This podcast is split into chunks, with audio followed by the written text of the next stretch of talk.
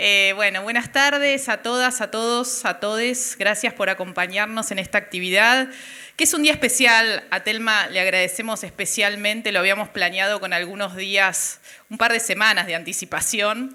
No sabíamos que justo en el día de ayer iba a salir esta orden de captura contra Juan D'Artés, con lo cual eh, le dio una actualidad a este diálogo que pretendía ser mucho más tranqui, ¿no? Y tenemos todas esas cámaras en la puerta, fotógrafos y fotógrafas y fotógrafes.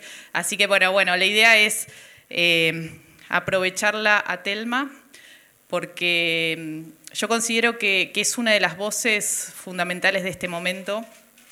Es una voz fresca, joven, que nos está marcando una huella eh, en un momento en que la Argentina está viviendo un momento revolucionario, ¿no? Con las voces de las mujeres lesbianas, travestis y trans en las calles reclamando por la ampliación de nuestros derechos y porque se nos escuche y se nos crea. Y creo que el testimonio de Telma viene a dar mucho cuenta de esto de que nos crean. Gracias enorme, Estelma. Sabes que te quiero, que te admiro y que sé que es un momento especial, que se podría haber suspendido y ella dijo igual quiero venir a pesar de la presión mediática con todo lo que eso significa. Así que muchas gracias. Gracias a vos.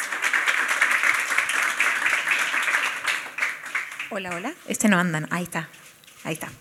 Bueno, gracias, lo digo de vuelta. Gracias para mí también estar acá con vos. Digo, si, si hubiera sido cualquier otra persona, pero también para mí es una manera de, de agradecer tus años de, militancia y, que el camino para mí estaba allanado gracias al trabajo que han hecho mujeres como vos, así que tenía que estar acá. Bueno, vamos a empezar. Es inevitable que te pregunte cómo te sentís hoy, justamente después de que se conociera el pedido de captura internacional dictado desde Nicaragua contra Juan D'Artés, que sabemos que está, bueno, refugiado, podríamos decir, o guardado en Brasil. Es un día, digo, también creo que la repercusión de la noticia en un punto es, mm, eh, no sé si hasta un poco más grande de lo que en cuanto a lo que sucede con el proceso, ¿no? Un poco, la verdad que con la acusación que salió hace tres semanas, sabíamos que este era el panorama. Entiendo también que en ese momento surgió y estábamos eh, en medio de la contienda electoral, entonces también digo, este es un momento en el que por ahí, y, eh, que suene la Interpol de por medio, a lo mejor es lo que hace que suene con, más potencia todavía, la verdad es que es un poco la misma línea, eh, lo único lo, lo, que está pasando es que se ratifica algo que ya que ya sabíamos que una vez que las sentencias, que, la, que, se elevó la acusación, una vez que salió la acusación formal en el que la, la carátula era violación agravada con pedido de captura, sabíamos que esto era lo que seguía, no nos imaginábamos que iba a generar tanto revuelo una vez que estuviera subida la información a la página de Interpol, pero bueno, entiendo también que, es parte y también siempre me parece delicada la línea de, legitimidad que le da, ¿no? Cuando la justicia le da este espacio, que por supuesto agradezco y entiendo el lugar en el que quedó mi caso eh, como, como paradigmático, pero también me genera esta sensación de decir, bueno, cuidado que, que son muchísimos los casos que nos llegan a esta instancia y no por eso hay mujeres mintiendo, sino que lo que hay es un sistema que garantiza la impunidad. Justo yo estoy siendo la excepción dentro de toda la otra regla que cumplo, entonces también me parece siempre importante remarcar eso, ¿no? Y en lo personal, digo, más allá de la formalidad, ¿cómo recibiste la noticia? ¿Qué te pasa a vos cuando mm, ves que hay avances en la causa judicial, que de alguna forma tal vez al principio pensabas que, bueno, era una instancia que querías atravesar, pero eh, con poca expectativa de que realmente el proceso judicial eh, tuviera un camino hacia, ¿no? hacia una acusación formal. Eh, con sorpresa, por un lado también el, que haya tanto bullicio, tanto ruido y impide un poco que yo me, ponga a hacer como la introspección real de, que, de todo lo que puede significar esto. Sí es una gran sorpresa porque realmente em, el día que me tomé el avión a Nicaragua yo lo hablaba con, con Lou Becker y ella me, nos juntamos un rato antes en, la puerta de su casa y me dijo, bueno, no se va hasta la mitad de América Latina para para, ir a medias, una vez que estés ahí tenés que ir con todo. Un poco creo que me estaba preparando también para el nivel de, de, exposición que iba a tener, no, no en lo público, sino a la hora de hacer la denuncia, ¿no? La cantidad de pericias, en cuanto radicas la denuncia, la vuelves a ratificar, pericia psiquiátrica, física, psicológica. En, un poco tenía que ver con eso, pero en el fondo también estaba todo esto, ¿no? Estaba saber que, bueno, que, el proceso, una vez que avanzara, iba, eh, podía crecer de esta manera, creo que sin saberlo un poco estaba siendo premonitoria con eso. Eh, y más allá de que en ese momento estaba preparada, bueno, también es día a día ir viendo, ¿no? Que creo que tampoco hay, más allá de que es un reconocimiento para la lucha de las mujeres y que si avanzamos tuvo mucho que ver con, con la presión social que ejerció el movimiento de mujeres, también no hay nada para festejar, porque la verdad que el sistema como sistema lo que te ofrece no es reparador, es revictimizante, eh, es el sistema y una entra y, se somete al sistema, pero la verdad es que lo que tiene más que ver con, la sanación o con lo que hay para celebrar tiene más que ver con lo que hicimos como sociedad, ¿no? como la, la contención que sentimos entre nosotras, salís a la calle y tenés una mirada de complicidad con, con las mujeres que antes no teníamos. Pero, viste, también como esto, no, no, es que estoy celebrando algo, la verdad es que también el sistema como sistema me parece muy perverso. Eh, las personas que entran en una, digo que una persona que termina presa, muchas veces cuando sale no está realmente capacitada para volver a insertarse en la sociedad y no sabemos hasta qué punto no va a reincidir, qué es lo que finalmente queremos, que no haya más mujeres sufriendo. Eh, entonces, bueno, todo eso es muy complejo y la verdad que un poco casi que lo estoy articulando acá porque desde que salió la noticia hasta ahora no paré, eh, trabajé, justo del fin de semana estrené una hora de teatro, de hecho la noticia me llegó eh, cuando salí de la función y estaba festejando mi cumpleaños, que fue hace poco, con mis amigos y veo el mensaje de mi abogada de Nicaragua llamándome a las 12 de la noche un sábado. Tiene mucho de, de vertiginosa toda la situación. Uy. ¿Qué pasó? ¿Estamos bien? Ah. Bueno, y mm, ahora una de las opciones es que efectivamente se, lo detenga D'Artés en, en, Brasil, pero como no hay un acuerdo de extradición con Nicaragua, el juicio se lleve efectivamente en territorio brasileño. Esa es una opción. Es una opción. Eh, por un lado, puede incluso que no se lo detenga ni siquiera en, Brasil. Es una posibilidad, hay que ver también, ahí se juegan otros matices, ¿no? que por ahí tienen más que ver con el carácter incluso político, de qué quiere, cuáles son las políticas públicas que quiere llevar adelante cada Estado en relación a esta temática. Eh, hay que ver de qué manera se posiciona Brasil, si lo detiene y lo deja detenido en Brasil, si no, y hay que esperar a que cruce una frontera, cosa que no creo que haga. Eh, sí sería terrible para mí, la verdad, que tener que ir a litigar. Entiendo las dos cosas, ¿no? Porque por un lado entiendo cómo están armadas las, los, el derecho penal de cada país, donde las leyes protegen también a sus, a sus ciudadanos. Brasil tiene esta particularidad, pero prácticamente esto estoy investigando y prácticamente toda América Latina no es tan fácil extraditar a una persona para juzgarla. Eh, entiendo también que ahí hay una preservación de los derechos humanos y, está perfecto porque también después digo, puede ser usado el aparato de una manera más perversa y lo entiendo. Eh, sí sería terrible para mí cuando ya digo, todo el proceso fue agotador y desgastante, además tener que ir a litigar un país. Eh, bueno, con el contexto en el que se encuentra en este momento Brasil y encima traducir absolutamente todas las, declaraciones al portugués. Digo, yo me imagino ya lo, agotador que puede ser un proceso judicial en otro idioma ya sería como muy fuerte. Pero bueno, eh, se juegan estas dos cosas, ¿no? También por eso me importa decir que entiendo la, dificultad eh, y, lo que sí hay que remarcar es que del otro lado sus abogados remarcan todo el tiempo que él eh, está derecho y que, está, que en un momento se negó a presentarse, pero la realidad es que está escondido en un país en el que evidentemente no va a terminar en Nicaragua declarando. Así que creo que también eso termina de, darle un, tono a cuál es la situación, ¿no? Digo, más allá de que tratan de instalar un discurso y especulan, de nuestro lado nunca especulamos y frente a esa no especulación la verdad que conseguimos resultados mucho mayores de lo que hubiéramos pensado nunca. Eh, ¿Querés verlo preso a D'Artés? ¿Qué es lo que en tu libro eh, el arte de no callar, que se los recomiendo, donde Telma abre su. cuenta su historia, ¿no? Es una historia eh, que por ahí muchos no saben. Eh, conocemos una partecita de la vida de Telma a partir de diciembre, sobre todo, del año pasado. y más vinculada con, esta causa judicial, pero hay muchos otros aspectos que tienen que ver con su vida que vos plasmaste, que decidiste, bueno, tal vez, imagino que para que no los cuenten otras personas, ¿no? Hacerlo en primera persona. Pero la pregunta ahí aparecía, vos decís, bueno, no sé qué, qué sería hacer justicia. Hay ahí como una pregunta que todavía te ronda en qué buscas ¿Qué sería para vos justicia? Por eso te pregunto, ahora que se dictó esta orden de captura, ¿vos querés verlo preso? ¿Eso te daría cierta reparación al daño que te provocó?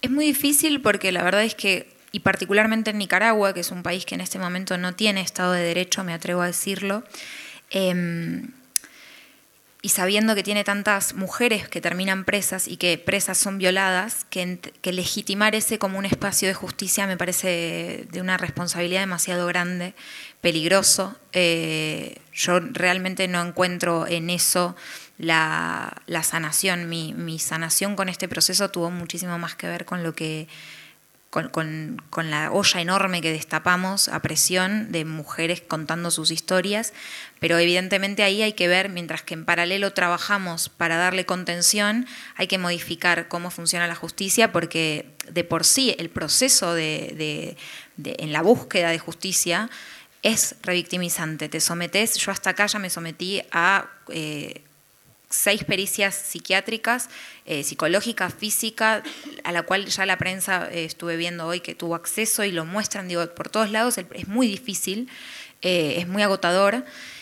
Y finalmente, no sé si eso es lo que te da la, paz, la tranquilidad, ¿no? Lo que estoy segura que sí te da tranquilidad es ponerlo en palabras y hacer que el, el monstruo deje de vivir adentro de una y de alimentarse de una misma y que empiece a alimentarse de toda esta otra cosa y por eso para mí es sanador. Em, y después hay una cosa que es casi, por eso digo que el sistema es perverso, porque te ves obligada a dejar asentada la denuncia en la justicia, porque si no pasa eh, que, bueno, cuando las causas prescriben, que además esto necesitamos que la justicia empiece a trabajar de manera interdisciplinaria, porque los estudios a nivel internacional demuestran que una víctima para hablar necesita un promedio de 33 años. Probablemente con lo que nos está pasando como sociedad eso se modifique, pero no puede ser que se sepa eso y que por otro lado vayas a la justicia y tengas un periodo de 5, 10, 15 años eh, y después te pasa lo que les pasó a, mis compañeras, a Calu, que tuvo la valentía de hablar, a Anita Co, y las dos fueron llevadas a la justicia, Calu en lo civil, Anita en lo penal, eh, por calumnias, injurias, por daños y perjuicios, y no lo que hay que dar es el paraguas para que podamos dejar asentada nuestra palabra y que no seamos nosotras doblemente abusadas, abusadas por el, por en el momento del abuso y por el sistema que, que permite estas herramientas a, al, presunto, si se quiere decir presunto abusador, ¿no? Em, entonces ahí hay que hacer un trabajo en paralelo. Hace poco hubo un caso que a mí me parece que puede ser súper interesante de un, dos hermanas que fueron abusadas por su padrastro en la infancia. El caso estaba prescripto y la abogada encontró la manera de eh, hacer están, me parece, ¿eh?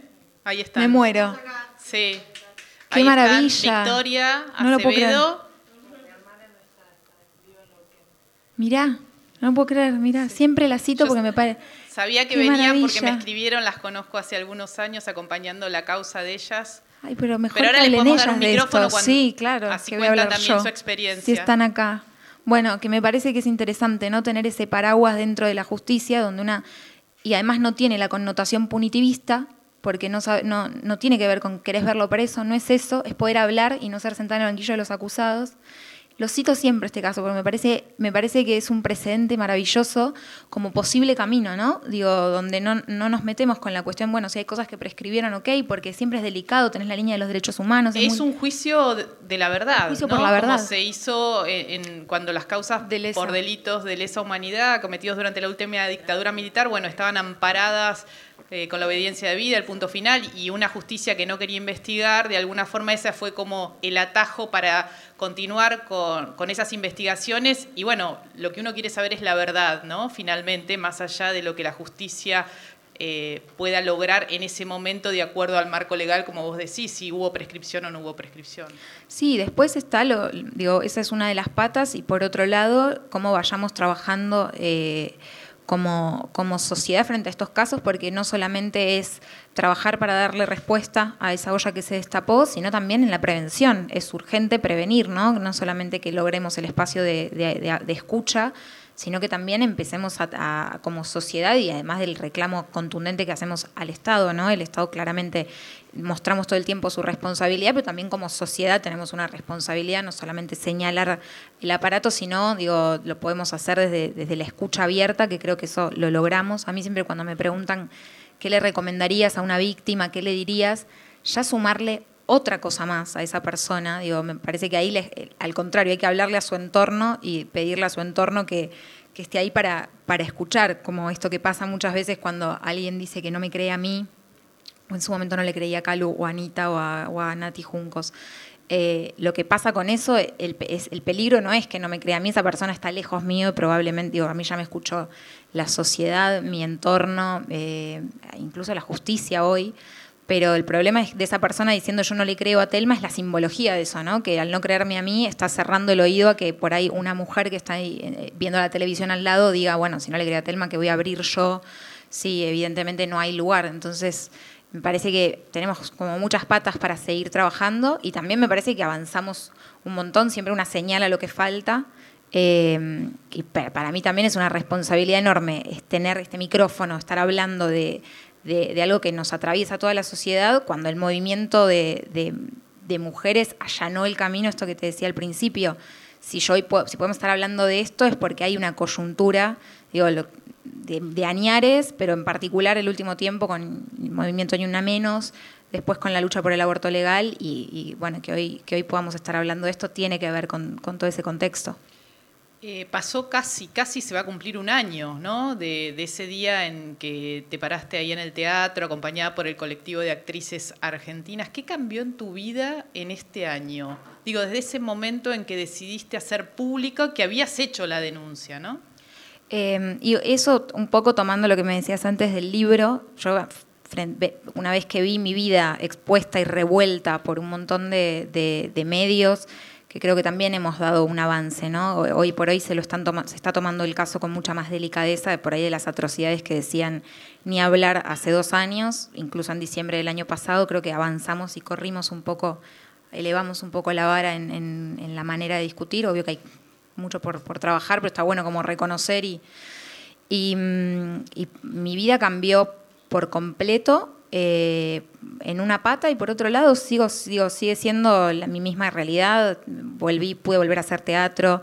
Eh, este año filmé dos películas, sigo teniendo mi, mi, cotidianidad y a esa cotidianidad se le sumó eh, bueno, la pasión que tuve siempre por mi profesión y a, esa, y a eso se le sumó la pasión que me despierta hoy por hoy, la militancia, ¿no? Es algo que me va a acompañar para siempre, que ocupa en proporción el mismo espacio de, amor, de pasión y de compromiso que, tengo con mi profesión desde mis seis años.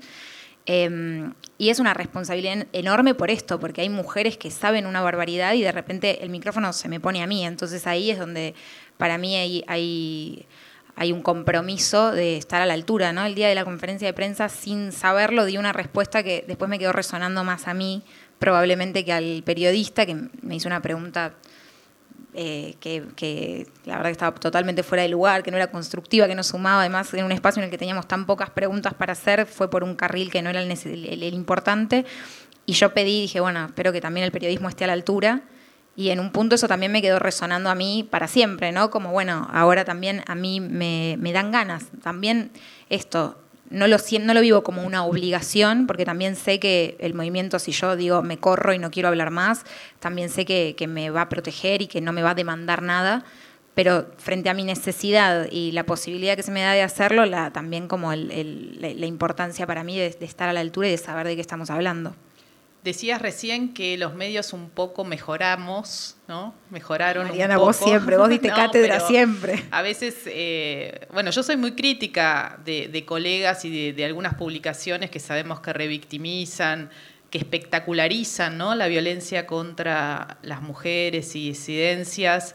Eh, ¿En qué ves que mejoraron? A mí me llega una alerta, vieron que Google azarosamente, si seguís algunos temas, te manda las noticias que quiere que leas de acuerdo a su selección. Y me vienen muchas eh, que tienen que ver con eh, tu historia, ¿no? y algunos de diarios más pequeños, de, otras provincias, y a veces veo una hazaña, o sea, cualquier cosa es para hacer un título, pero un título eh, con mala leche, diríamos, bien y pronto en mi barrio, ¿no? ¿Eso ves que sigue estando o que bajó un poco la presión desde ese lugar? Las dos cosas, o sea, sí creo que, mm, por supuesto, esos medios siguen estando y además en la, en la década de los algoritmos, donde consumimos lo mismo que se sabe que consumimos, entonces empezamos a estar como enajenades en burbujas de la misma temática. Em, provocan esos producen esos títulos y por ahí después es en base a una publicación que hice en Instagram eh, con mi gata, ¿viste? Como todo es una cualquier cosa. Y es la necesidad de generar clics y que la gente entre. Em, siguen estando esos medios, ni hablar del trabajo que hay que hacer en, en la Argentina profunda, una mía que dice así en vez del interior del país y me gusta, em, ni hablar que hay que hacer un trabajo enorme, pero también creo digo, que, que, hay como por lo menos una cosa de más cuidado, de intento, de respeto, de pensar en una sociedad que está al mismo tiempo, toda la sociedad construyéndose, los medios también están haciendo ese proceso. Obviamente que uno le puede reclamar más, ¿no? Porque si estás ahí siendo comunicadora, comunicador de un mensaje, evidentemente tenés que tener más información. Esa información está disponible de hecho, hace muchos años en, mi libro hago una cita en internet, hay un, uno puede descargarse el manual para trabajar digo, desde, los desde lo periodístico para tratar este tipo de, temas y sin embargo te das cuenta que lo, han leído muy pocas, muy poques. Em, pero por otro lado sí veo que se le está dando un poco más de lugar a mujeres, hace unos días veía intratables, y por supuesto tenés la voz, eh, que también igual es representativo de la sociedad, tenés la voz de un abogado, no me acuerdo el nombre del abogado que estaba, que se, suena y es medio jurásica, pero por otro lado también tenés el momento en el que toma el micrófono una, una, periodista con perspectiva de género y que hace una bajada contundente y que eso también hay que reconocer que antes no estaba dado ese espacio. Entonces reconocer los avances y también, por supuesto, me imagino, además ya no va a dar el entramado social, ¿no? Ahora todavía ellos son representantes de una parte de la sociedad. Yo creo que por algo eh, la Pecker bien dice la revolución de las hijas y yo escucho, de hecho en mi obra hay, hay, dos niñas más, niñas tienen 18, 19, pero las veo niñas. Eh, y es, viste, su entramado ya no les permite, eh, hay cosas que, no que yo misma tengo que decir, ah, es verdad, esto está mal, y ellas ya por decantación natural saben qué es lo que está bien y qué es lo que está mal. Entonces, bueno, como las dos cosas, ¿no? Reconocer y, y seguir señalando. Ahí la mencionás a Luciana Pecker, que es una amiga en común que tenemos, una enorme periodista que se acaba de ir de página, que lo lamento mucho. Bueno, con Nuevos Aires siempre le deseamos lo mejor, pero ya que la traes y que la segunda vez que la nombrás, estaría bueno que nos cuentes qué rol tuvo Luciana, ¿no? De alguna forma tomaras la decisión de hacer una denuncia en la justicia. Yo no sé cómo hace Luciana para que le dé la vida, para, estar detrás de todos los, asesorándonos a todas y conteniéndonos. Em, fue fundamental y, también eso habla de lo rudimentario de nuestro sistema, ¿no? Que sea una periodista la que me encamina y me dice, mira, por acá, por acá sí, por acá no, porque te van a lastimar, por este lado. Eh, la verdad es que fue mm, la gran, casi hacedora, ¿no? De, más allá de que por supuesto yo ponía el cuerpo y es mi historia, eh, fue la que me tomó la mano y me dijo, bueno, mira, esto que te pasó es así, y también me tuvo la paciencia para que yo fuera pudiendo entender en qué contexto me había pasado lo que me, lo que me pasó, de qué manera tenía que, hacer la denuncia. En ningún momento me, presionó, digo, yo, yo sentía la necesidad de decir, bueno, hay que hacer algo con esto, veía cómo estaban atacando a, colegas, ¿no? A, a a Anita, a Nati, y, teniendo esta, esta, pero bueno, en ningún momento ninguna eh, me generó decir, bueno, tenés la responsabilidad de hacerlo, que eso también es importantísimo. Eh, no hay obligación, hay, que ir midiendo qué necesidad tiene una. Y mi necesidad era enorme y ella fue guiándome. De hecho, fue la que consiguió eh, el contacto con Oxfam, que es la ONG que, me recibió en Nicaragua. Eh, y bueno, y después todos los días ahí agarradísimas de la mano y, viendo y sorprendidas también, ¿no? Porque con, con mucho, las dos, creo que a ella le cobraron también de alguna manera es muy difícil, ¿no? La militancia eh, y el trabajo y, además que siento que Luz está un, paso más allá, ¿no? Eh, me llenó de herramientas, fue, me fue dando libros, lee esto, me contactó con mujeres, me fue generando esa red, que ella también lo dice, ¿no? Como, como el, feminismo es red, y ella fue la primera en ir tejiéndome la red alrededor, y más allá de que por ahí ahora no es, como en ese momento que casi me tomaba un café por semana para que me orientara, eh, de todas maneras sigue estando ahí muy, muy latente. Tenemos la posibilidad de que puedan hacer preguntas, decimos siempre con mucho respeto, ¿no? Eh, hay un micrófono que tiene, lo tenés vos, bueno, ahí está, Victoria. Bueno, abrimos con Victoria, ahí está, el diálogo con Telma. No, yo soy Victoria, que la hermana, una de las hermanas que fue abusada en mi niñez, eh, gracias al feminismo, a periodismo comprometido que tomaron, que nos pudieron poner eh, nuestra voz en los periódicos y gracias a las compañeras que estuvieron ahí sosteniendo, porque en Cámara de Casación logramos esto, que un juicio por la verdad que sigue siendo una lucha porque no se sabe cómo se seguir, porque es un precedente, pero bueno, es, creo que eso está bueno y que está buenísimo esto, encontrarse, nosotros somos de campaña contra la prescripción, somos todas sobrevivientes, nos juntamos y seguimos luchando y, nos seguimos dando consejos, diciendo, esto a mí me sirvió, esto no, y a nivel nacional cada vez somos más las que nos animamos a denunciar, por más que nos lo digan que está prescripto, ¿no? Bueno, nada más que eso yo. Bueno, gracias Victoria. Muchas gracias.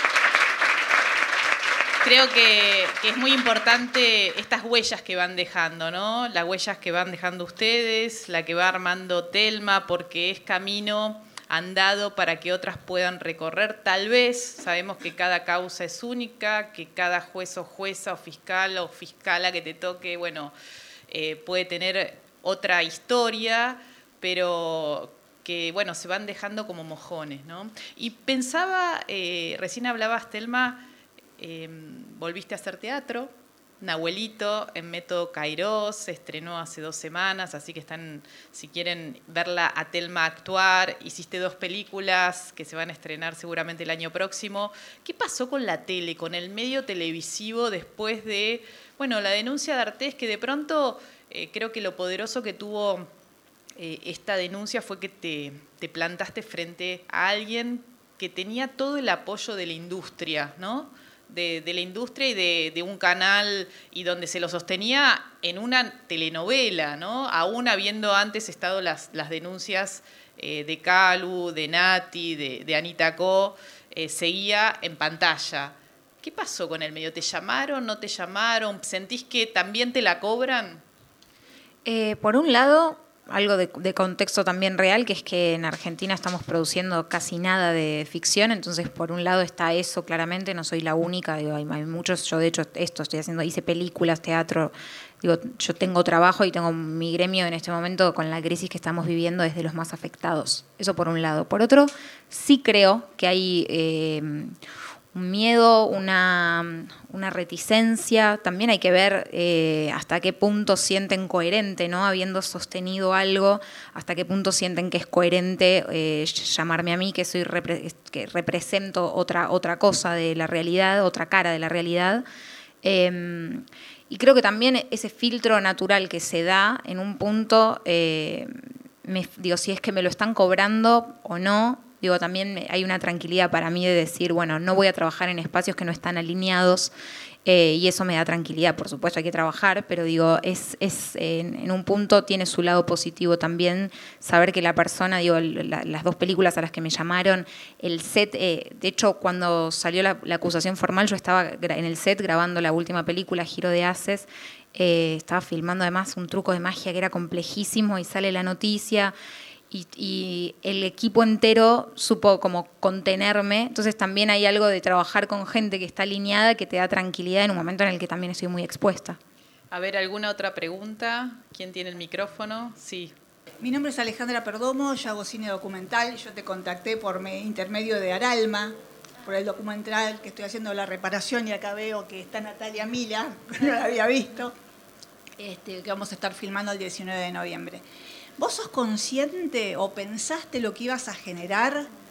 Que tanta gente, después de escucharte a vos, iba a tener el coraje de salir a denunciar, de llamar, de pedir ayuda, no importa la edad que tuviera, hombres, mujeres, que fuiste la inspiración o el motor para, para tanta gente, ¿no? No, por supuesto, a esta dimensión no. Sí, mm, todo el tiempo, la, primera vez que me junté a hablar con Darío, Darío Stanreisberg, eh, Darío Z. Darío Z, pero igual lo, lo, pronuncio bastante bien porque como trabajé muchos años con él ya me, me, acepté que iba a tener que pronunciarlo.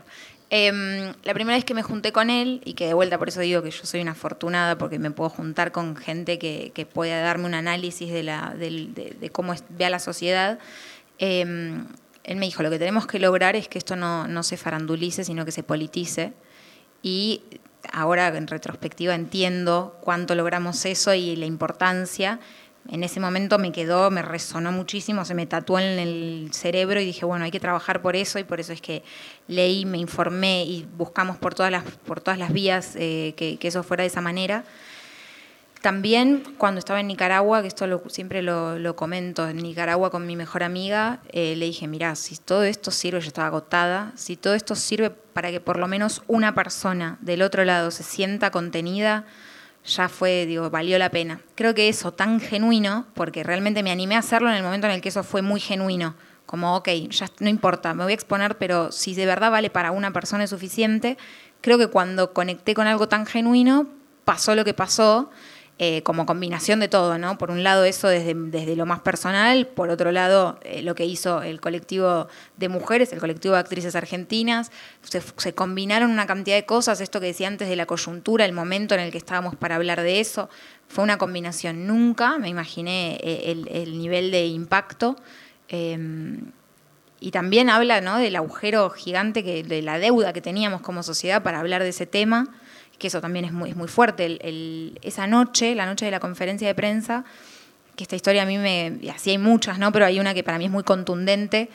Viste, cuando se meten los números hay como una contundencia. Por un lado, las denuncias aumentaron un 1.240%, evidentemente el 144 no daba abasto, y eh, a la semana me cruzo con una de las chicas que atiende el 144 y me dice, te tengo que contar una historia, hay miles, pero hay una en particular, una señora de 87 años que, mm, que desde las 7 de la, de la tarde, que fue la conferencia, hasta las 3 de la mañana, que se animó a llamar, eh, había estado en la disyuntiva de si llamar o no llamar y cuando la atendió le contó que había sido abusada a los 7 años y que nunca se lo había contado a nadie.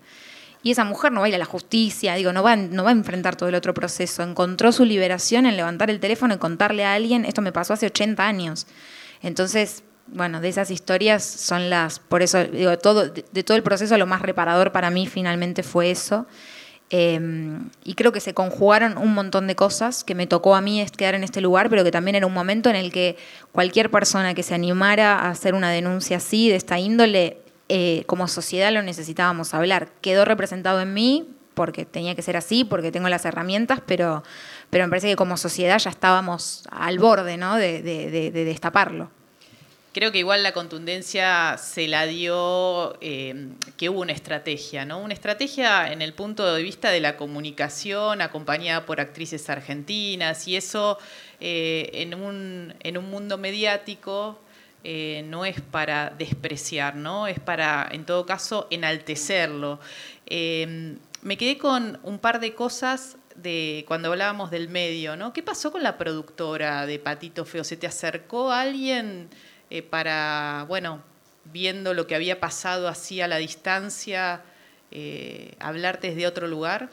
Está la, productora tal cual como viajamos en ese momento no existe más, hace muchísimos años. Eh, sí, varios en representación, de que en algún momento eh, formaron parte, eh, se pusieron a disposición. De hecho, muchos compañeros declararon en, en la causa. se pusieron a disposición, creo que también lo que pasó hace 10 años y en qué lugar estamos hoy por hoy, como es difícil tomar dimensión de los cambios que hubo, ¿no? De, Digo, en paralelo la televisión estaba en otro lugar, como sociedad estábamos en otro lugar, nos reíamos de otros chistes. Eh, entonces, por supuesto que tienen responsabilidad, pero se, pusieron a disposición y también ir viendo ¿no? cuáles son los lugares. Yo creo que también es interesante, más allá de señalar cuáles fueron, eh, cuál fue el caldo de cultivo que permitió que sucediera lo que sucedió, también ver, bueno, en qué lugar están posicionadas esas personas hoy y no solo ir a castigar, sino también decir, bueno, desde tu lugar y desde tu posibilidad de productor, de director, de lo que sea, que esa persona tome conciencia y que genere nuevos espacios de,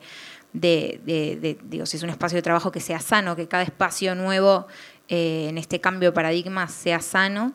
Y por supuesto le toca, eso, eso para mí siempre fue importante y desde actrices, por un lado entendimos que nuestra mayor herramienta era la comunicación, la que nos deja más expuestas y la que también eh, es como el as que nos permite llegar a, más gente.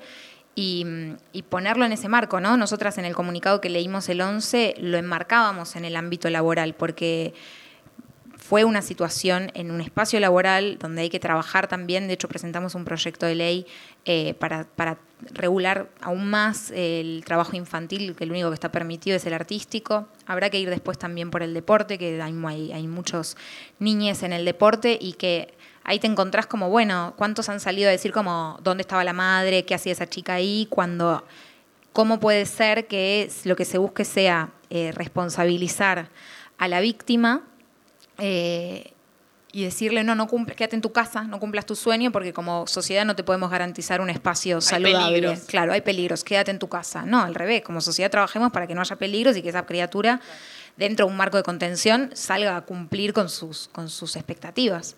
Y hablando de esto de la comunicación, el otro día estuvimos con, Telma en una presentación de nuestros libros en la Universidad de Quilmes, acompañadas por la gran maestra, ¿no? Con Dora Barrancos. Eh, y vos comentaste ahí, en un off the record, eh, no, que dijiste que, se les habían acercado de para saber qué agencia había detrás, ¿no? Eso me, pareció como, wow, como diciendo, bueno, a ver, ¿quién armó todo esto? Sí, esa cosa que no puede ser, ¿cómo puede ser que hayamos sido nosotras, no? Eh, cómo, es que fue esta pibita? Eh, sus amigas, cuando yo contesto eso, quedan como todos descolocados, descolocades. Em, la historia es que a la semana nos la empezaron a contactar a Sabrina, gente. De hecho, yo con Sabrina, Sabrina, Cartavia. mi abogada, eh, la contactaron preguntándole, bueno, ¿quién está detrás de esto? ¿Quién es la agencia de comunicación?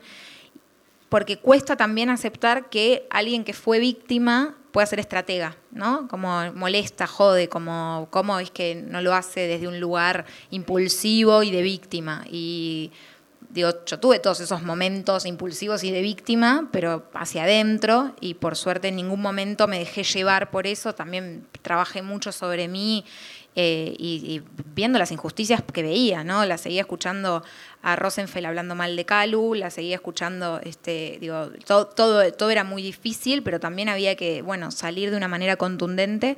Sabíamos con, con la PECER que lo más importante era que radicara la denuncia en Nicaragua, porque si no al día siguiente me levantaba con con carta documento penal, civil, de alguna justicia que todavía no se hubiera inventado.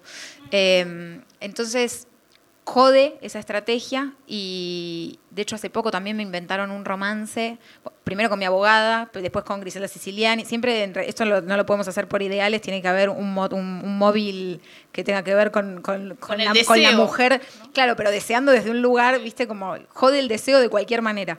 Em, y hace poco también me inventaron con, con el candidato a, jefe de la ciudad del FIT, del Frente de Izquierda, porque ya me invité a, a, votar a Miriam Breckman, porque me parecía interesante tener su mirada en el Congreso, y en vez de entender que era por una cuestión de ideales, no parece que tenía un amorío con, con uno de los dirigentes, porque si no, no se entiende cómo una mujer puede tener ideas. Eh, pasa, pasa mucho. Ahí viene una pregunta del vivo. Sí, sí. Yo soy Natalia Juncos. Ah, Toma el micrófono. No se ve nada de acá. No, no vemos, estamos como encandiladas. Hola, ¿cómo estás? No Yo miro para arriba para que no Y es muy difícil. Hola. Hola, Telmi, ¿cómo estás? Hola, Nati. ¿Cómo les va? Yo la escucho y me emociono un montón porque este, cuando dicen el tema de la estrategia, muchas cosas se me pasan por la cabeza, pero cuando dicen el tema de que cómo puede ser una estrategia, y en realidad es como cómo no pueden creer que seamos estrategas, que seamos inteligentes y que cómo no te vas a animar cuando vos, o sea, ves todas las injusticias que fuimos padeciendo y pasando nosotras, porque nosotras fuimos como hechos aislados hasta que ya no, no pudo más y Telma tuvo que saltar y romper con todo lo que nosotras veníamos hablando, porque cuando Calo habló, hace un tiempo atrás la callaron, cuando yo hablé dije esto de mira cómo me pones y lo que me había pasado con él, se olvidaron del tema, apareció Anita, o sea, fue como todo un efecto dominó que hizo que ella tuviera valor, que se pudiera contactar con las chicas, que se pudiera contactar con, conmigo, con cada una como, como lo hizo. Fue como, eh, es, cada vez que escucho esto yo me emociono mucho porque nunca me olvidé que cuando estuve estaba sola, cuando lo dije estaba eh, todo, por todos lados un día entero hablando de mí, yo andaba en mi auto paseando para no escuchar que hasta Santos Biasati hablaba y que, y que te bueno, digo, porque te preguntaban todo el mundo si era verdad, si era posta. Y cuando pasó lo de, cuando pasó de Telma, este, es como, como cómo nos pudimos organizar entre todas y poder eh, y poder sacar esto a luz. Y sentís, bueno, gracias, eh, también es muy emocionante escucharte. Em, nada, me parece que se da como una escena muy especial, ¿no? Porque acá están las voces de las protagonistas, de, mujeres valientes que tuvieron que encontrarse tal vez con una sociedad que no quiso creerles, ¿no? Que, no quiso creerles en ese momento, eh, tal vez en la justicia, como en el caso de ustedes cuando pudieron hablar, eh, bueno, cuando hiciste, lo pusiste en palabras, te dieron la espalda. Y nada, a mí me emociona porque sabemos que es difícil también y te pregunto, y aprovecho. tantos años, porque aparte Patito fue hace 10 años, lo mío hace muchísimo tiempo más, y como que decís, pasan las cosas y, y vos volvés a tu casa y decís, ¿en qué me equivoqué yo? ¿Qué hice mal yo? ¿Y, qué te pasó en este año? Digo, saber la noticia ayer del pedido de captura, en todo caso todo este recorrido y la visibilidad. Y yo lo comparto ahora ya como un alivio, todo un festejo para mí. Para mí estar con las chicas, estar en contacto con el colectivo, todo estamos todas unidas y yo lo comparto, y lo celebro. Eh, me pone muy feliz. Gracias. Eso es lo que eh. me pasa, realmente. Y no lo puedo, creo que se pudo lograr, se pudo lograr organizados, cómo nos rescatamos, como, como dice Pecker, este, el tejido es el mujeres salvando mujeres, como dice ese gato. Las redes, ¿no? Claro, también me, me, pasó lo mismo, tuve que empezar a leer sobre feminismo y decirle, ¿qué es esto? Porque uno piensa que es uno el culpable, es tremendo, decir, ¿qué hice yo mal? Gracias porque cada una que, va rompiendo los silencios, ¿no? Eh, va yo creo que generando conciencia en la sociedad, ¿no? Y la sociedad después del mirar cómo nos ponemos, del ya no nos callamos más, de, las mujeres que se decidieron denunciar a, los músicos del rock también antes, ¿no? Armando un blog, eh, Abril eh, y otras tantas, ¿no? Que, que pudieron eh, enfrentarse a los grandes, porque también eh, un ídolo, como en el caso también de es un actor conocido del establishment, los músicos, es muy difícil eh, sacarles ese halo, ¿no? De que el ídolo lo puede todo. Así que también es muy valiente cada una que pudo ir poniendo eh, rompiendo esos silencios en la medida que, pudo, ¿no? Que, se, pudo, en el contexto que se pudo y como se pudo y en el momento que se pudo. Lo mío fue impulsivo, o sea, yo ya lo venía como desarrollando en mi cabeza, no me daba vueltas, pero no. Lo mío fue impulsivo, fue bueno ya. Bueno, muchas gracias y eh, digo cómo se fueron rompiendo silencios también en otras en otras geografías, ¿no? El Me que tuvo otras connotaciones y otras características, y acá nos pregunta Estefanía de Córdoba, que está siguiendo este diálogo, esta entrevista eh, por el vivo de, YouTube, eh, si te conectaron o hubo alguna conexión con quienes llevaron adelante este movimiento del Me en Estados Unidos.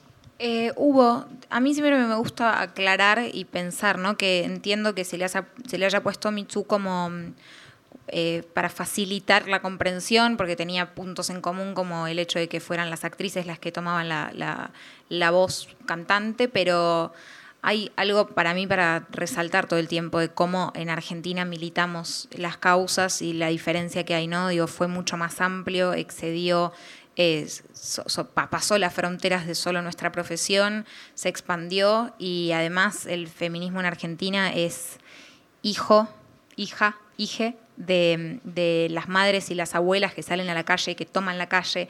Entonces también tenemos eso en nuestro ADN que me parece que, por eso también está, siendo tan mirado ¿no? como punta de lanza el feminismo en Argentina.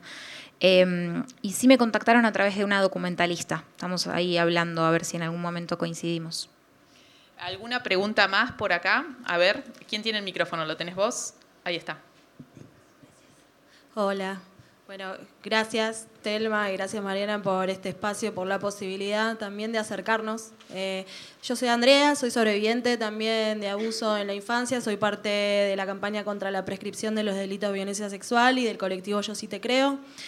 Y mm, bueno, esto que vos mencionabas, ¿no? Lo revictimizante que es el sistema y lo que una tiene que procesar en el momento que va a tomar la decisión de denunciar, que no es nada fácil, porque primero es reconocerse como en tu propia historia lo que pasaste, lo que atravesaste, lo que viviste. Después sacarlo afuera, vivenciarlo, es duro. Eh, y mi pregunta más que nada tiene que apunta a esto, a, bueno, el caso de Anita Co, que lo dieron prescripto, ¿no? Digo, porque el sistema te dice hasta cuándo, cuánto tiempo podés tener para hablar. Y es muy violento eso, porque cada una tiene un proceso particular, individual, en una sociedad que nos acostumbra a no hablar de esta violencia que nos atraviesa desde la infancia. Y en ese sentido, preguntarte si vos tuvieses la posibilidad de hablar con los legisladores, que son quienes impulsan las leyes y las modifican, ¿qué les dirías, digo, para que realmente tomen conciencia? Porque en un punto es como lo sienten alejado, ¿no? Como si esto no les perteneciera, como si no les atravesara y lo toman en distancia. Digo, ¿cómo, cómo harías vos para, para que realmente ellos tomen esta problemática con la particularidad que tiene, que no es como cualquier otro delito, como un robo en un chino, en un kiosco, digo, ¿no? Porque se toma en, con ese, como de esa manera, ¿no?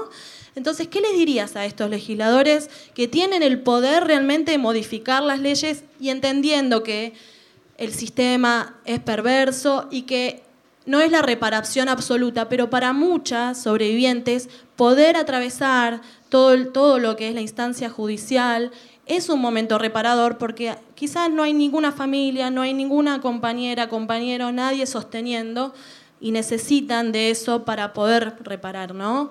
¿Qué, les dirías a, estos legisladores? No, pienso con esto que me decís, yo, mucho, yo hablo a título personal de qué es lo que a mí me sana y lo que no, pero por supuesto que tiene que estar el paraguas dentro del, aparato de, justicia, al que, como bien dice Mariana, es muy difícil tener acceso, ¿no? Mariana siempre habla del acceso a justicia. Em, y, se me abren también dos cosas, esto que decías recién de, de, se investigan ese tipo de delitos de la misma manera que se investiga que te roben una cartera, cuando evidentemente todos acá, si en algún momento nos robaron un celular, sabemos que hay, eso, un momento en el que colapsás, no sabes cómo reaccionar, no sabes cómo vas a reaccionar, más allá de que acá podamos decir yo lo corro, yo le doy todo, en el momento reaccionás desde otro lugar eh, y lo entendemos tan fácilmente cuando es un bien material el que nos están sacando y no puede ser que mucho, no, creo que en estas salas, si están acá, están alineados, ¿no? Pero eh, ¿cómo puede ser que, que, no entiendan que cuando lo que se ve violentado es tu integridad sexual, emocional y tanto más amplio, ¿no? ¿Cuántas, cuántas recriminaciones hay a cómo reaccionás, si, si gritás, si no gritás, si te quedas paralizada y todo lo demás que ya está estudiado, porque no es que no se sabe, cuando investigás eh, somos de manual, pero no como algo negativo, como justamente reaccionamos de una manera porque es un patrón. Eh, entonces, hay que trabajar para que cambien los estándares probatorios, no puede ser... y además, a pesar de que esto es así, de todas maneras, cuando se investiga este tipo de delitos, si mañana vas y denuncias que te robaron el celular, no te sientan y te hacen una pericia a ver si estás loca, si estás alucinando. Sin embargo, cuando denuncias un, delito de abuso sexual, lo primero que hacen es sentarte a vos, no ir a buscar una cámara de seguridad. O sea, por todos lados, desde el sentido común, ni siquiera hace falta saber de leyes, desde el sentido común uno se da cuenta que es ridículo. Entonces hay que trabajar por ese lado.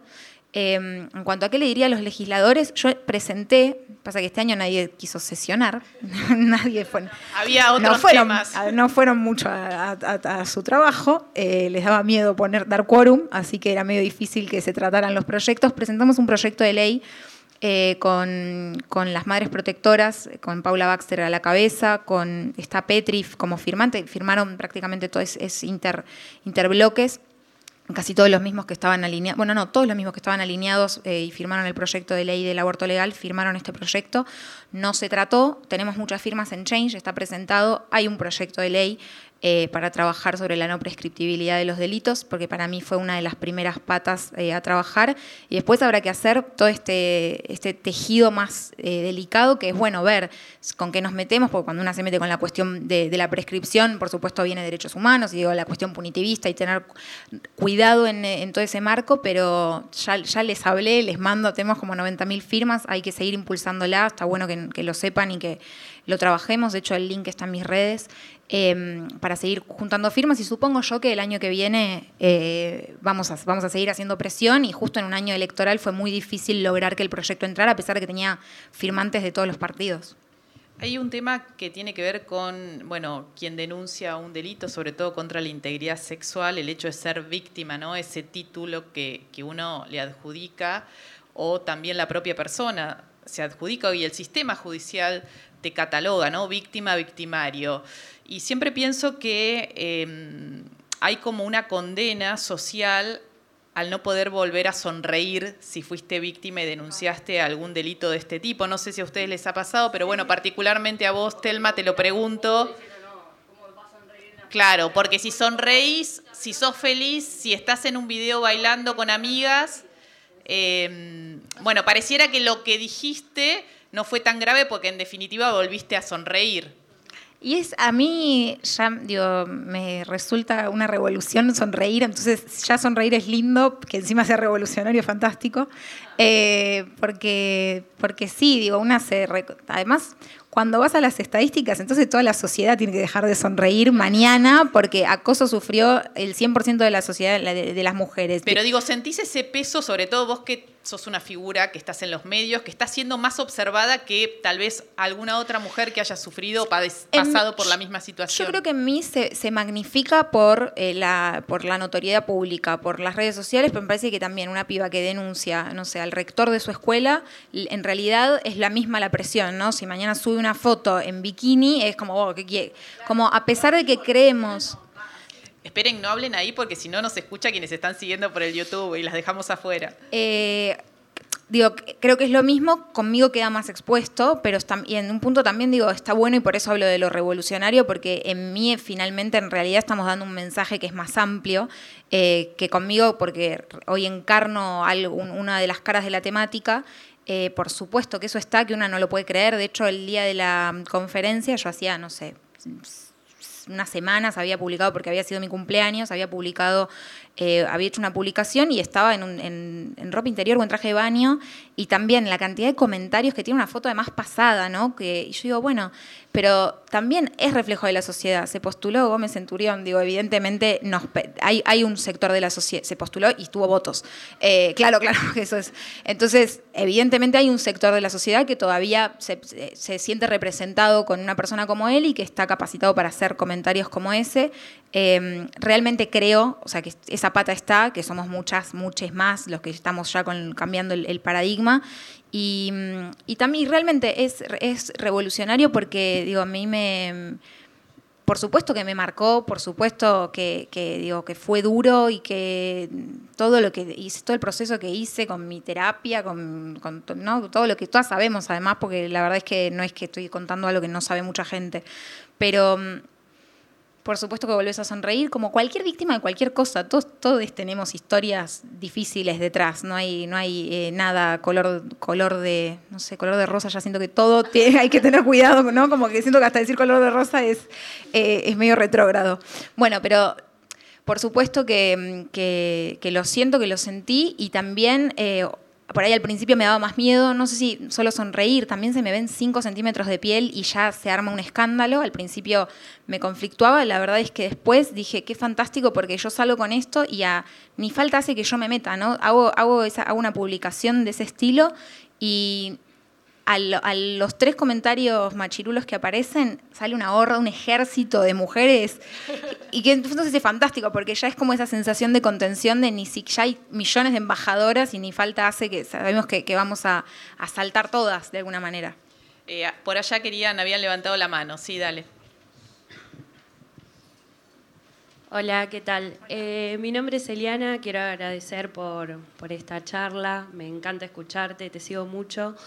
Y bueno, si bien un poco, eh, creo que mi pregunta, un poco la comentó la compañera acá adelante, pero yo te quería preguntar, Telma, ¿qué le dirías vos a, la gente o a las personas que dicen, por ejemplo, eh, ¿por qué te tomaste tanto tiempo para hablar? ¿O por qué pasaron tantos años? Em, sin hacer ningún tipo de juicio de valor, ¿no? O sea, yo también soy una sobreviviente Así que, bueno, quería preguntarte eso, ¿qué le dirías vos a esa gente? ¿Qué, ¿Con qué le responderías vos a esa gente? A mí esa gente me interesa revolearle estadísticas por la cabeza porque, mm, porque me gusta decir revolearle cosas por la cabeza y porque me parece que las estadísticas hacen dan, dan algo muy contundente, esto que decía antes. Si se sabe que una víctima tarda 33 años en poder hablar, no, no es un estudio que hice yo, se sabe a nivel internacional, ¿cómo puede ser que todavía haya reclamos? Entonces también me parece esa una buena herramienta para, para todas nosotras, ¿no? Cuando estamos en una mesa,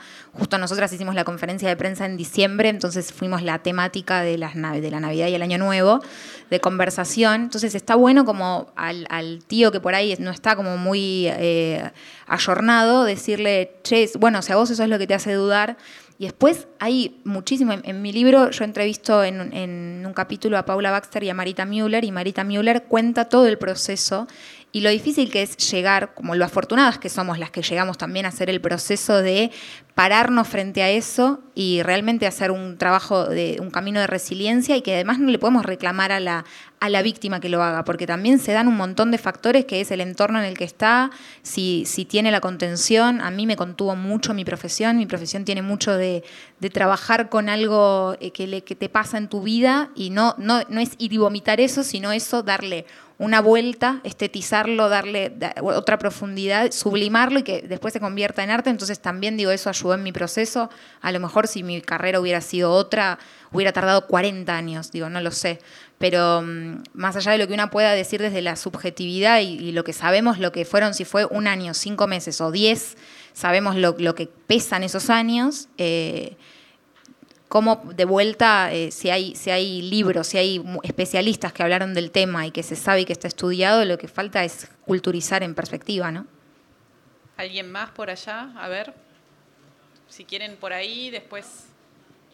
Eh, hola, soy Marilina Jiménez, directora de una banda de chicas. Eh, yo fui microfonista de Patito Feo de los últimos tres meses de la segunda temporada y me pareció que el, equipo de hombres que había técnicos era como de lo más machirulo eh, que había atravesado. Entonces, esos tres meses que estuve fue como una sensación espantosa, eh, que la sufrí bastante y siempre contaba como a mis amigues como lo feo que había sido trabajar ahí en relación a un montón de cosas que pasaban detrás de cámara. Y cuando salió lo de tu denuncia, como que no me sorprendió nada, digamos, como que yo vi otras cosas, digamos, y estoy esperando por ahí que algunas más denuncien de Patito. Entonces, un poco la pregunta era si vos recordás el ambiente, en especial de Patito Feo, eh, como, como de lo peor de la tele. Bueno, cantábamos canciones que decían, mira esta fea, aquella otra fea, entonces evidentemente sí, el mensaje y la, y la sociedad lo avalaba. Eh, más allá de que había algunas excepciones, las nenas en los colegios jugaban a ser las buenas, las malas, las malas estaban vistas como las geniales, las buenas éramos unas tontas, entonces había como toda una cosa. Em, yo después crecí, seguí trabajando, trabajé acá, trabajé afuera, siempre fue un ambiente. Eh, en ese momento igual en particular, en Patito, yo tenía 14 cuando empezó, 14, 15, 16 cuando terminó, había, yo, la verdad que mi cotidiano era con mis compañeros, o sea, mi cotidiano era con los más pibes, como éramos un elenco, había una división muy clara entre el elenco adulto, yo a esta persona, a Juan D'Artés, la verdad que me lo cruzaba, hola, chau, hacíamos una escena porque él era el papá de mi mejor amiga y no tenía diálogo, eh, había, o sea, yo siento que de alguna manera estábamos un poco aisladas, también hay una realidad que es que a los 14 años estás en una nube entonces hay que ver si a lo mejor me toca un elenco, un espacio de trabajo así, evidentemente tengo una mirada mucho más crítica. Es probable que yo quede alejada igual un poco de la realidad porque delante mío se cuidan el triple de lo que se cuidan de por sí. Em, entonces, por un lado, digo, pues, es, probable que esto fuera así. Yo, mi recuerdo de, de, esos dos años y medio de rodaje de Patito y las giras y demás, la verdad es que es mucho de mis compañeros. Yo me acuerdo de mis compañeras de dos de mi misma edad, tenían 14, 15, 17 años y vivíamos en una nube que dentro de todo muchos pudimos surfear bastante bien eh, desde, desde la otra pata, ¿no? Sin hablar de lo que evidentemente fue una, una catástrofe lo que me pasó en ese final de gira, pero yo tenía mucha contención a pesar de la locura que se vive, de estar expuesta a viajar por el mundo y que en estadios 12.000, 30.000 personas griten tu nombre, como hay todo una, hay que, hay que ver qué se hace, ¿no? Con toda esa industria que es un aparato para el que uno evidentemente no está preparada en ningún momento, menos a los 12, 14, cuando estás formando tu personalidad. Em, también hace poco filmé una película donde había muchas más técnicas mujeres y en ese momento yo no recuerdo a nadie. Es más, bueno, estuviste los últimos tres meses, por eso casi no, no, digo, no, te recordaba. Eh, era completamente de hombres. Las mujeres estaban solamente en vestuario y maquillaje, relegadas a esos dos espacios, o alguna en producción.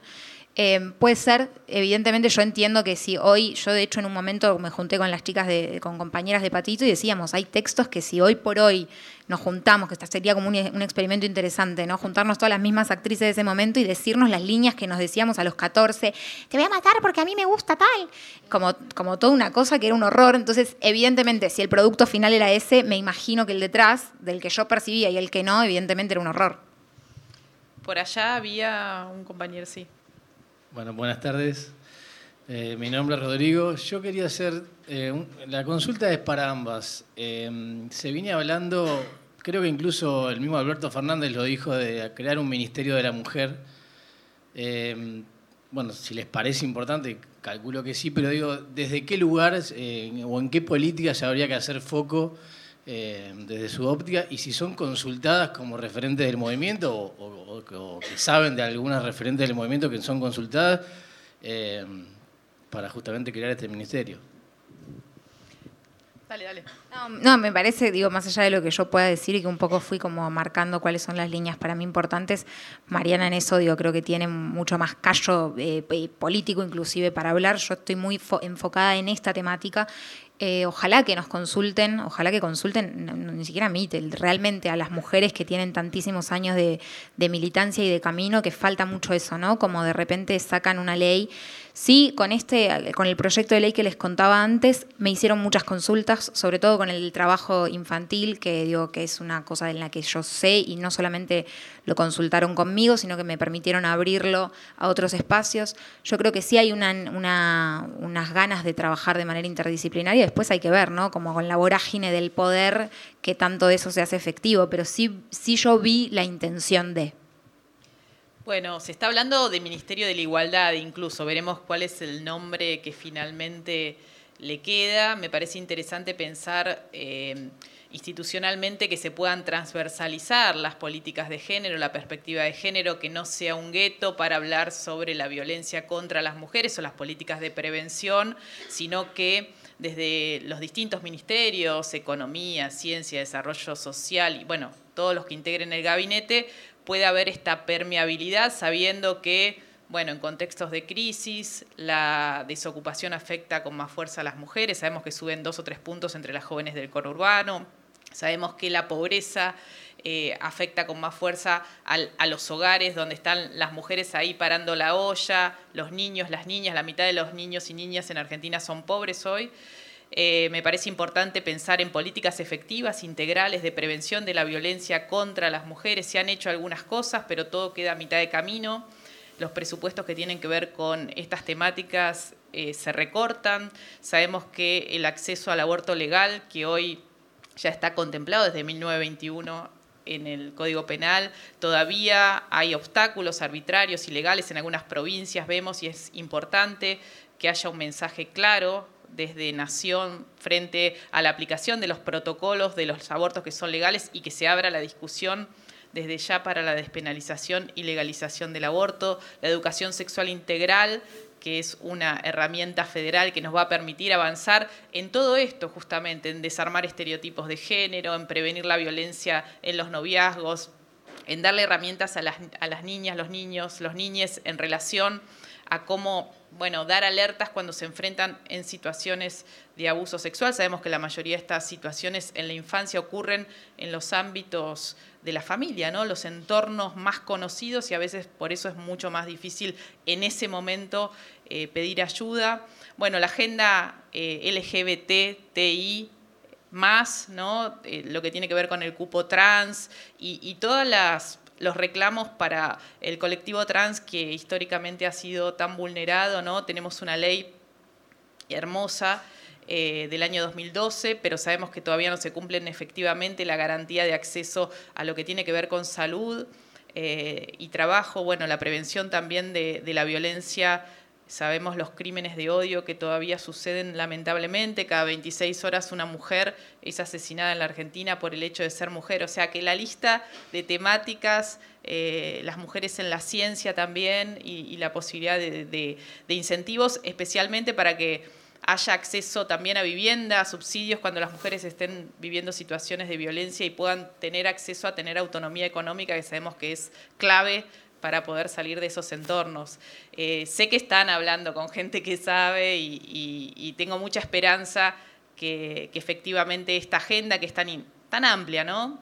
Sabemos que es, amplia, que en estos últimos años de, macrismo, de modelo neoliberal, eh, hemos sufrido una paliza tremenda, y lo digo en términos simbólicos eh, y metafóricos, pero que sabemos que eso repercute en nuestras vidas y que va a ser como un camino arduo, ¿no? Para salir adelante, pero creo que tenemos tenemos mucha esperanza y eso está bueno en este momento. Sí, y las trampas de eso mismo, ¿no? También pensaba, eh, cuando hablabas de cupo, lo que pasó con las listas, ¿no? Que el 50%, el 50 obligatorio y que hubiera mujeres pero sin embargo eso también es una trampa en algún punto porque digo, por lo menos creo que hasta que pasen, no sé, 100 años de que las mujeres votamos, debería haber obligación de que haya 50 y 50 y libertad si queremos componer eh, una lista de todas mujeres, ¿no? Como esos lugares. Sí, y la trampa se dio que en realidad se aplicó por primera vez en esta elección la paridad, pero claro, la mayoría de las listas estuvieron encabezadas por varones, ¿no? Y en todo caso, bueno, no entran todas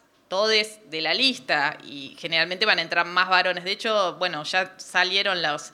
Eh, cómo va a quedar representado por lo menos el Congreso a nivel nacional y más o menos se mantiene ese 60, 40, 50 y pico y un poquito más, eh, con lo cual van a pasar varias elecciones hasta que efectivamente el cupo sea una realidad en la paridad, mejor dicho, más que el cupo en el Congreso. ¿no? Bueno, última pregunta y, con esto cerramos. ¿Alguien más quiere? Levanta la mano. Bueno, entonces cierro yo.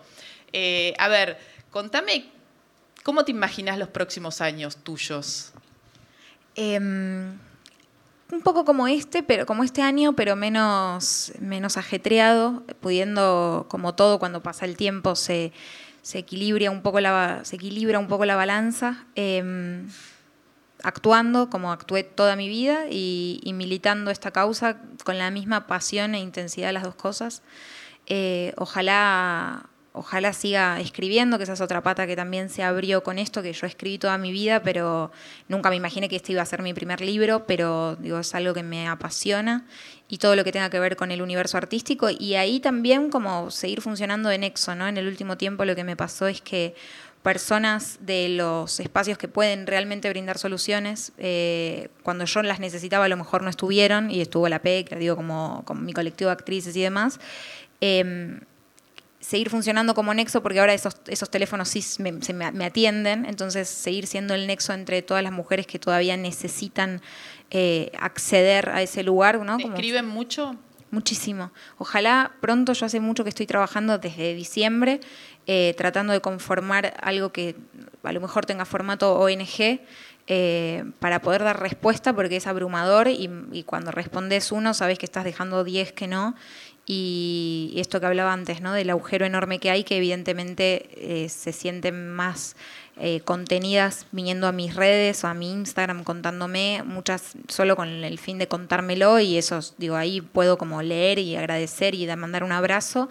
El libro también un poco busca eso, busca hacer ese abrazo, esa herramienta de contar más en detalle. Eh, creo que contar lo que a una vivió, no darlo como una receta, sino como por ahí algo de todo esto te sirve.